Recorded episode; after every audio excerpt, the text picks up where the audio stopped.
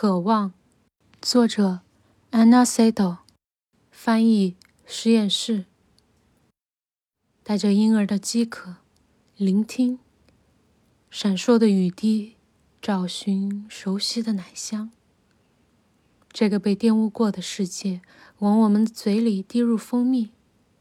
我们的词语被盗，留下我们与我们本能的需求，在记忆中强行塞入一个肢体语言，一种能够抓住我们失去的事物的形状。